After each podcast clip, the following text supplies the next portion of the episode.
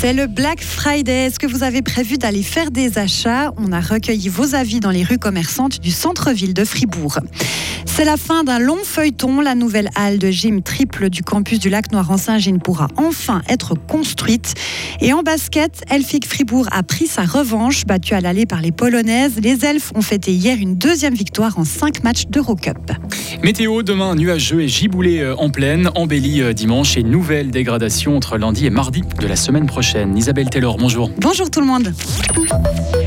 Un pantalon à 50% ou une machine à café à prix cassé.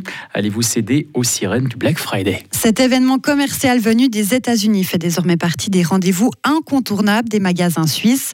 Dans un contexte d'inflation, on peut se demander si les consommateurs vont se ruer dans les magasins pour dégoter la bonne affaire. Et vous, que comptez-vous faire et quel est votre point de vue sur cette journée à tarif bradé Petit sondage au centre-ville de Fribourg.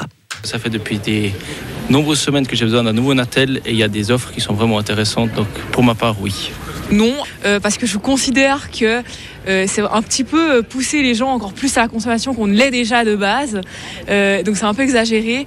Et enfin vraiment après c'est vraiment aller acheter les trucs pour aller acheter les trucs sans aucun besoin derrière. Et moi je suis assez contre ça, donc j'y vais pas. Moi je pense que c'est bien d'un côté parce que comme ça les prix sont plus bas.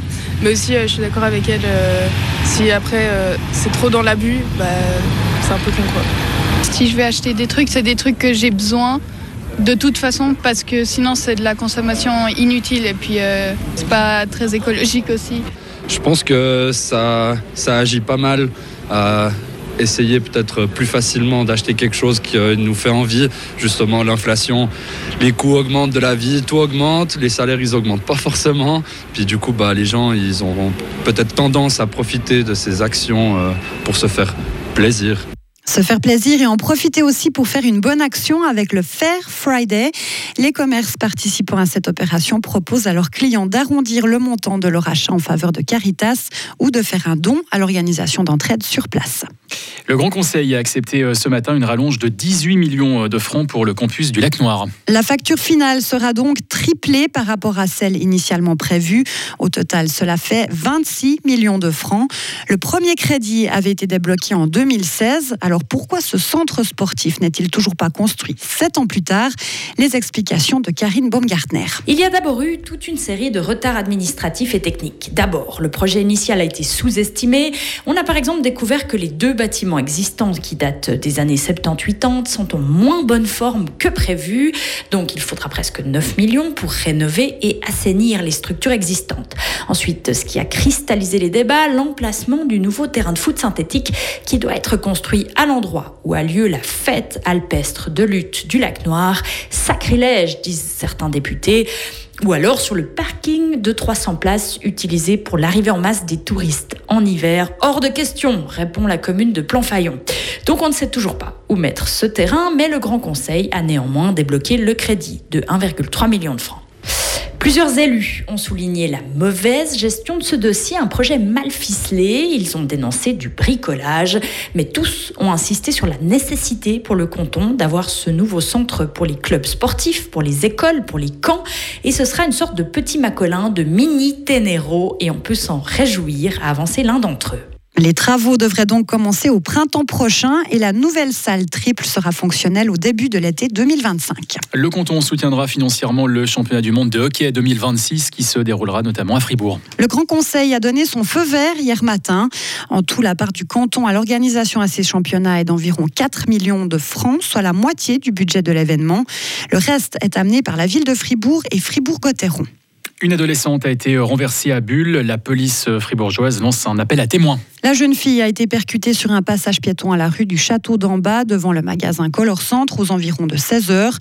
Le conducteur s'est arrêté et a discuté avec la victime qui ne semblait pas blessée avant de reprendre la route.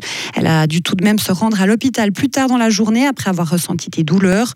Le conducteur de la voiture ainsi que toute personne témoin de cet accident sont priés de prendre contact avec la police cantonale. Le transfert de Moutier dont le Jura franchit une étape cruciale. Les gouvernements bernois et jurassiens ont signé aujourd'hui le texte qui règle les modalités du changement de canton de la commune. C'est le 1er janvier 2026 que Moutier doit devenir jurassienne. Ce changement d'appartenance cantonale revêt une dimension qualifiée d'historique.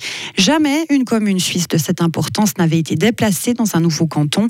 Elle compte 7200 habitants. Et on passe au sport.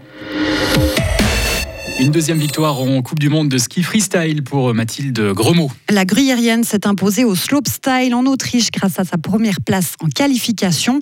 Comme lors du Big Air à Coire, la finale de l'épreuve a été annulée ce matin à cause de la météo. Et ce sont donc les résultats des qualifs qui ont été pris en compte. Il s'agit de sa troisième victoire en Coupe du Monde dans cette discipline. En basket, Elfique Fribourg a réussi une très grosse perf hier en Coupe d'Europe. Les joueuses de Romain Gaspo se sont imposées 93-89 face à Après avoir perdu de 30 points en Pologne, les elfes se sont parfaitement rattrapées. Elles ont pu s'appuyer sur leur qualité lors des tirs à longue distance.